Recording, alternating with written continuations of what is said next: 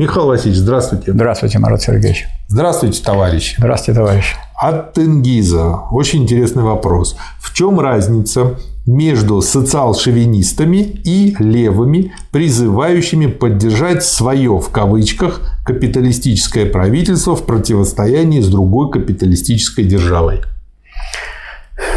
Значит, э, разница в том, что вы в одном случае берете э, не просто национализм и не просто другую державу или другую буржуазию, а вы берете шовинизм. А шовинизм – это не просто национализм, это национальная ненависть. Поэтому шовинизм – это непростая националистическая позиция. А это та позиция, которая нацелена на уничтожение других наций. Поэтому вот шовинизм входит в определение фашизма. Ведь фашизм – это что такое? Это, э, э, по определению Димитрова, это открытая террористическая диктатура наиболее реакционных, наиболее шовинистических элементов финансового капитала – вот э, это шовинизм. А если речь идет о сказать, поддержке своей буржуазии в борьбе с другой буржуазией, если другая буржуазия шовинистская и э, фашистская, социал-фашистская, когда мы слово «социал» добавим, у нас получится почти конструкция, которая была у гитлеровцев. Национал-социализм. Национал – это вот этот самый у них, за этим стоял шовинизм, а социализм – это обман Никакого социализма, как вы понимаете, не были. Они вооружились таким названием и пошли против главной социалистической страны. И как раз а в тюрьмы посадили немецких коммунистов, которые выступали за, соци... за социализм.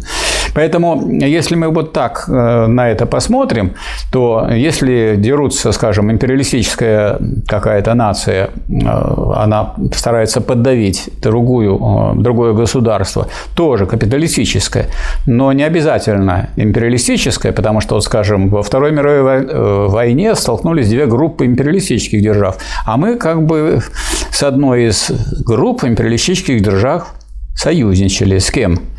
Э, с э, Англией и Соединенными Штатами Америки. А лучше сказать, они с нами союзничали, потому что они с нами никак никаких совместных действий не делали, пока не видели, что мы начали побеждать. Или, скажем, возьмем нынешнюю ситуацию на, э, сказать, в Украине, когда там действует американский фашизм во внешней политике, и у нас столкновение у нашей, нашей буржуазии с империалистической буржуазией США которая проводит фашистскую политику во внешней своей деятельности. Поэтому э, дело не в том, что мы здесь поддерживаем, мы себя поддерживаем, когда мы выступаем за поражение, в данном случае, американского фашизма во внешней политике. То есть, когда два тигра дерутся, как бы мы Они можем как бы дать им возможность разобраться между собой. Это, во-первых. Во-вторых, эти два тигра разные. Сказать, мы, я думаю, мы фашизм никогда не можем поддержать. То есть, у нас, грубо говоря, прирученный, а то дикий. Да. Угу. Понял. Ну, то есть, ну, понятно, что неприятная ситуация. Если бы дрались два фашистских государства, то я думаю, что никого не надо поддерживать. Но и так не всегда бывает. Ну, вот, скажем, э, когда э, американцы воевали э, в Вьетнаме, ну, кого надо было поддерживать? Вьетнамцев – а если бы там в Вьетнаме не было бы еще социализма, а просто была бы буржуазная республика, что не надо было поддерживать? То есть бы? бывают такие ситуации, когда империалистическое государство может с точки зрения прогресса общества выполнять и положительную роль.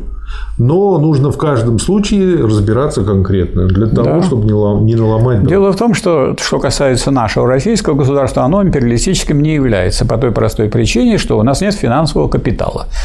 И это должны мы хорошо осознавать. В том плане, что мы э, не осуществляем вывоз, и у нас нет эксплуатации других стран и Нет, у нас нет э, господства нашего, нашего банковского капитала над производством. У нас вообще банки не финансируют производство.